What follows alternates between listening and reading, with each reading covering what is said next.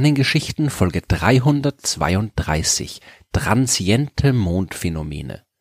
Plötzlich teilte sich das obere Horn der Mondsichel, Funken sprühten von der Sichel in den Himmel und der Mond zuckte wie eine verwundete Schlange das, äh, so sagen fünf Mönche aus dem englischen Canterbury, das habe sich am 18. Juni des Jahres 1178 so zugetragen. Die Mönche haben die zunehmende Mondsichel am Abendhimmel beobachtet, als plötzlich der ganze Mond verrückt gespielt hat. Das Schauspiel war schnell vorbei und außer den fünf Mönchen gibt's keine bekannten Berichte aus der damaligen Zeit, die von irgendwelchen Auffälligkeiten beim Mond erzählen. 791 Jahre später sind die Astronauten Neil Armstrong, Buzz Aldrin und Michael Collins gerade mit ihrem Raumschiff um den Mond geflogen, als sie eine Anfrage von der Bodenstation bekommen haben. Zwei deutsche Astronomen aus Bochum, die hätten ein seltsames Lichtphänomen in der Nähe des Aristarchus-Kraters beobachtet ob sie vielleicht, äh, wenn sie eh schon mal in der Nähe wären, denn nicht schauen könnten, ob es da wirklich was zu sehen gibt. Und allerdings, ein Bereich des Kraters, der schien deutlich stärker erleuchtet als der Rest. Dort wäre so eine Art Fluoreszenz zu sehen, hat Michael Collins gesagt. Und Buzz Aldrin hat ergänzt, dass eine der Kraterwände wirklich viel heller sei als die anderen, auch wenn er keine Fluoreszenz erkennen könne. Diese beiden fast acht Jahrhunderte auseinanderliegende Ereignisse sind das, was man transiente Mondphänomene nennt oder auch Lunar Transient Phenomena oder Transient Lunar Phenomena. Da hat man sich noch nicht ganz geeinigt. Es geht um kurzzeitige Änderungen in der Helligkeit oder Farbe des Mondes und zwar nicht des gesamten Mondes, sondern an bestimmten Punkten seiner Oberfläche. Die Geschichte der Mönche aus Canterbury, die gehört zu den ältesten Beschreibungen dieses Phänomens, die wir kennen, und sie ist äh, sicherlich auch die spektakulärste.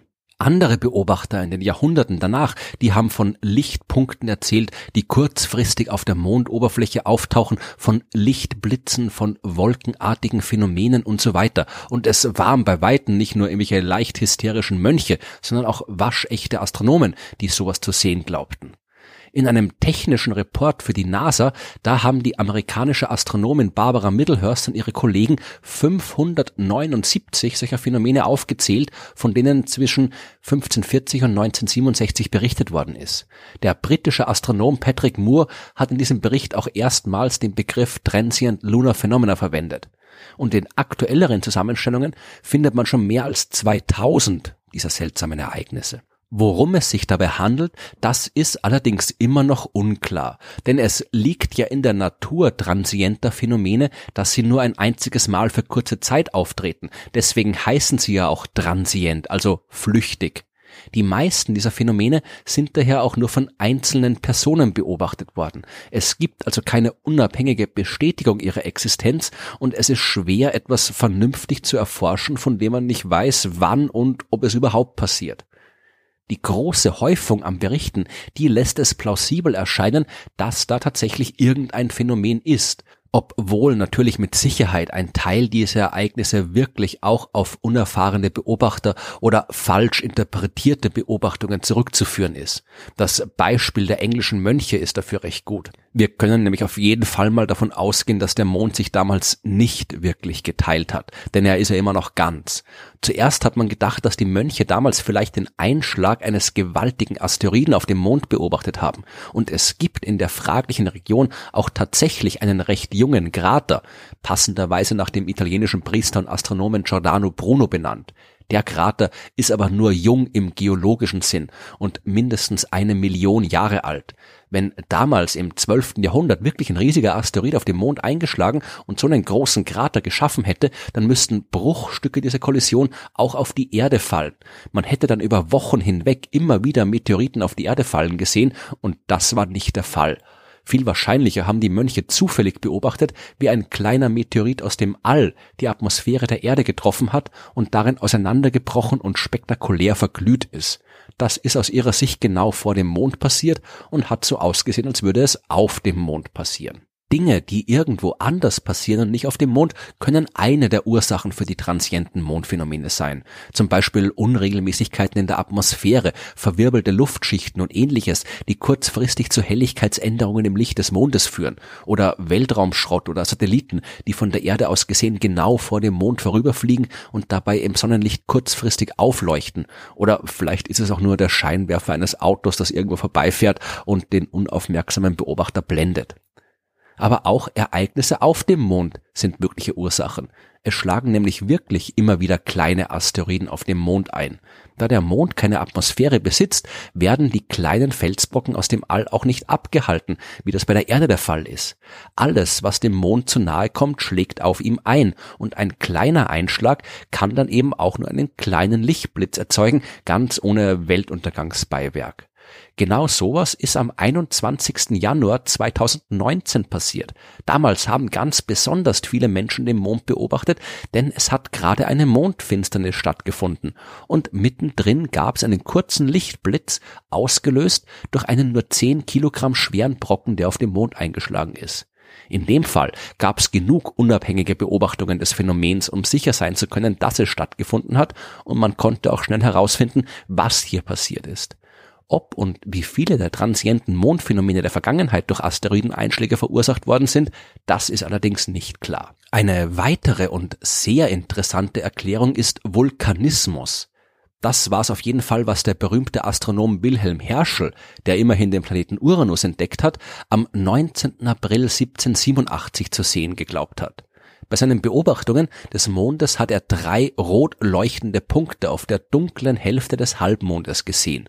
Das müssen Vulkane sein, die dort gerade ausbrechen, war seine Erklärung. Aktive Vulkane gibt's auf dem Mond heute aber definitiv nicht, das äh, wissen wir ziemlich gut. Aber zu der Zeit, wo Herschel beobachtet hat, waren die Polarlichter über Europa sehr aktiv und man hat sie bis weit nach Süden sehen können. Vielleicht war es diese Lichterscheinung, die Herschel beobachtet hat. Andere transiente Mondphänomene, die könnten aber tatsächlich mit Vulkanismus zu tun haben, zumindest mit den Vulkanen der Vergangenheit. Auch wenn der Mond im Wesentlichen geologisch tot ist, könnte es unter seiner Oberfläche immer noch vereinzelte kleine Bereiche mit geschmolzenem Gestein geben und daraus könnten immer wieder mal vulkanische Gase an die Oberfläche gelangen. Dabei wirbeln sie den Mondstaub, der dort rumliegt, ein bisschen auf, was die Art und Weise verändert, wie der Mondstaub das Sonnenlicht reflektiert. Für diese These spricht, dass sehr viele transiente Mondphänomene in den immer gleichen Regionen auf dem Mond beobachtet worden sind. Allein ein Drittel beim Aristarchus-Krater, der auch die Mannschaft von Apollo 11 beschäftigt hat. Vielleicht befindet sich ja gerade dort wirklich noch ein bisschen Restvulkanismus und die transienten Mondphänomene sind quasi die letzten Gaseruptionen, die der Mond noch zu bieten hat. Als die NASA-Sonde Clementine im Jahr 1994 ins All geflogen ist, um die Mondoberfläche neu und genauer als je zuvor zu kartieren, da wollte man die Gelegenheit auch nutzen, um der Sache mit den transienten Mondphänomenen auf die Spur zu kommen. Ein Netzwerk aus Hobbyastronomen hat sich bereit gemacht, um den Mond von der Erde aus genau im Blick zu behalten, während Clementine draußen im All das gleiche gemacht hat. Und tatsächlich gab es am Ende vier Beobachtungen von transienten Mondphänomenen Phänomenen, bei denen Clementine nicht nur vor dem Ereignis ein Bild der entsprechenden Region am Mond gemacht hat, sondern auch kurz danach. Und mit einem Vergleich der Bilder, da sollte man jetzt eigentlich rausfinden können, was da passiert ist. Nur da war nichts. Die Vorherbilder haben genauso ausgeschaut wie die Nachherbilder. Das kann bedeuten, dass es sich wirklich um Ereignisse handelt, die nicht auf dem Mond stattgefunden haben, sondern halt nur Störungen in der Atmosphäre der Erde. Asteroideneinschläge waren sicher nicht. Das hätte Clementine nicht übersehen. Aber vielleicht waren die Kameras auch nicht geeignet, um das zu sehen, was passiert ist. Was Clementine auf jeden Fall gesehen hat, das war das Gestein der Regionen, in denen die Ereignisse stattgefunden haben sollen. Und das war genau die Art von Gestein, die bei vulkanischer Aktivität entsteht. Natürlich war es altes Gestein, aber es zeigt zumindest, dass die transienten Mondphänomene tatsächlich dort passiert sein könnten, wo der Mond früher mal vulkanisch aktiv war. Die meisten Wissenschaftler bezweifeln nicht, dass es auf dem Mond zum Ausgasen vulkanischer Dämpfe kommen kann, aber es ist sehr umstritten, wie oft es und ob es oft genug passiert, um die transienten Mondphänomene zu erklären. Das Rätsel bleibt also vorerst ungelöst. aber den Mond haben wir weiter im Blick, denn wenn er wirklich mal auseinanderbrechen und wie eine Schlange zucken sollte, dann wollen wir das auf keinen Fall verpassen.